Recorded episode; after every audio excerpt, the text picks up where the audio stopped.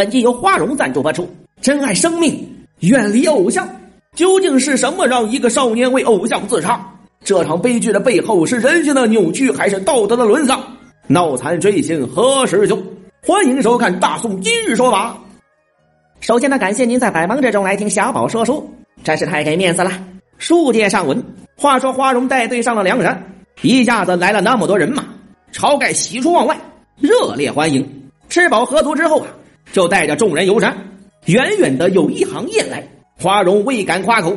这支箭要射雁行内第三只雁的头上，一箭射去，不偏不倚，直接贯穿了第三只大雁的脑袋。花荣一上山就给了晁盖一个下马威。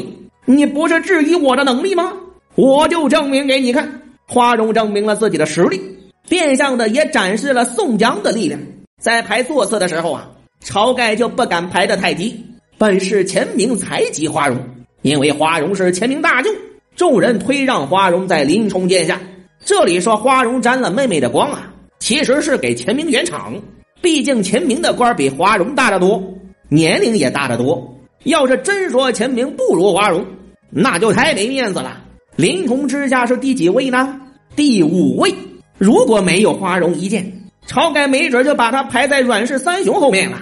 位置代表话语权。在宋江上山后会发挥十分巨大的作用。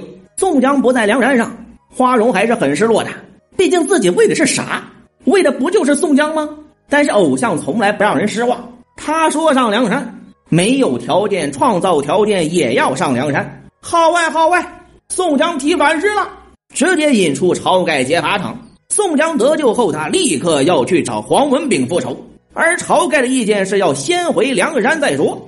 于是宋江和晁盖发生了分歧，其他人都默默不语。这个时候，花荣表态了：“哥哥见的是。”花荣战队宋江很重要，梁山的二三四位老大都没来，也就是说，当场除了晁盖，就是老五花荣最大了。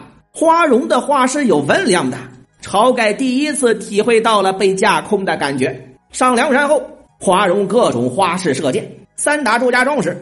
花荣远距离一箭狙掉指路红灯，帮助宋江摆脱追兵。攻打高唐州时，花荣诈败，一箭射死了守将薛元回。智取大名府时，追击梁中书，花荣又一箭射死了李成的副将。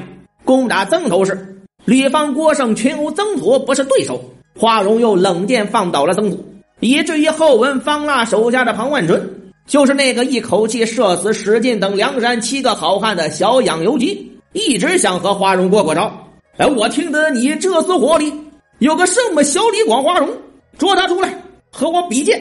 可惜花荣不在，我们没能看到这场巅峰对决。大局已时，花荣排第九位，对应星号为天鹰星。鹰这个字儿一听就是好字啊，英雄英姿英气。两鹰同冠时，花荣带着一群银枪手贴身保护宋江，把这个鹰字表现的淋漓尽致。足见宋江对花荣的喜爱。那么花荣对招安什么态度呢？他没有态度，他根本就不在乎，因为招安不重要，宋江对他才重要。三拜高俅时，朝廷二次招安梁山，高俅玩弄文字游戏，曲解圣旨，别人都赦免了，唯独不赦宋江，却才独霸诏书。花荣大叫：“既不赦我哥哥，我等投降则甚！”花荣人见一箭射中天使的面门。从吊打宋江的刘高，到栽赃宋江的黄文炳，再到宣读诏书的天使，欺负过宋江的花荣一个都没有放过。招安后，花荣战功赫赫，射死一个又一个敌人，名单小宝就不读了。作为梁山最出色、《水浒传》中最传奇的射手，他活到了最后。班师回朝后，花荣被授予应天府兵马都统制，因为官职不同。花荣不得不和宋江分开，朝夕相处那么多年，说花荣不难受是不可能的。但是当官是宋江一直以来的追求，他的梦想实现了。做粉丝的不应该替偶像开心吗？分别那天，宋江安慰花荣：“只要彼此想着对方，梦中也能相见。”一语成真，花荣还真梦到了老宋，因夜得一异梦，梦见公明哥哥和李逵前来，扯住小弟。诉说停此饮药酒真死，现葬于楚州南门外廖儿洼高原之上。兄弟如不弃救，可到坟前看望一遭，因此小弟治了佳节，不必驱驰，星夜到此，正好遇上前来自杀的吴用。吴某心中想念宋公明，恩义难舍，交情难报，正遇此处自缢而死，魂魄与仁兄同聚一处，军师既有此心，小弟便当随从，亦与仁兄同归一处。吴用虽然出了一辈子馊主意，但是让花荣跟着自己一起去死，他是真舍不得。自己单人汉一个死了就死了。花荣，你还年轻啊，你还有娇妻幼子。你活着还可以给我收尸。花荣就说了自己的理由：朝廷既生疑，必然来寻风流罪过。倘若被他奸谋所识，误受刑戮，那是悔之无及。如今随仁兄同宿于黄泉，也留得个清名于世。至于妻儿，此事无妨，自有囊妾一糊口，妻室之家亦自有人照料。花荣铁了心的要死，他的理由成立吗？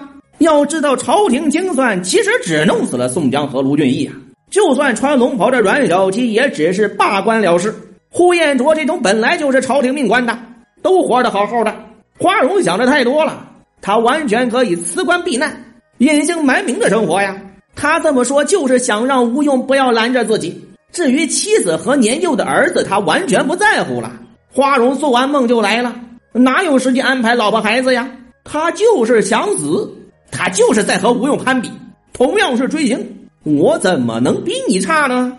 你能做到的，我一定也能做到。追星追到家破人亡也没谁了。那么为什么宋江对他来说那么重要，让他愿意为宋江去死呢？让我们回到故事的开头，花荣作为将种是如何遇上宋江的呢？宋江投奔花荣时。花荣说过这么一句话：“自从别了兄长之后，屈指又早五六年矣。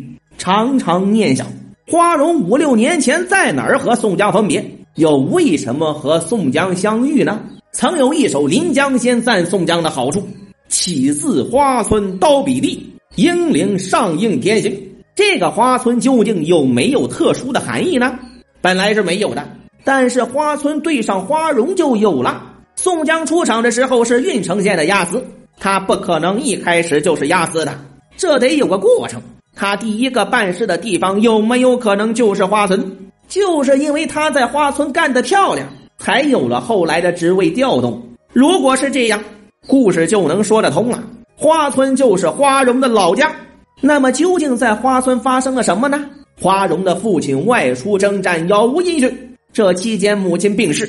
只留下花荣和妹妹，家产又被亲族夺去，兄妹二人孤苦无依。在一个暴风雨的夜晚，花荣和妹妹躲在破庙之中，妹妹重病，花荣叫天天不应，叫地地不灵。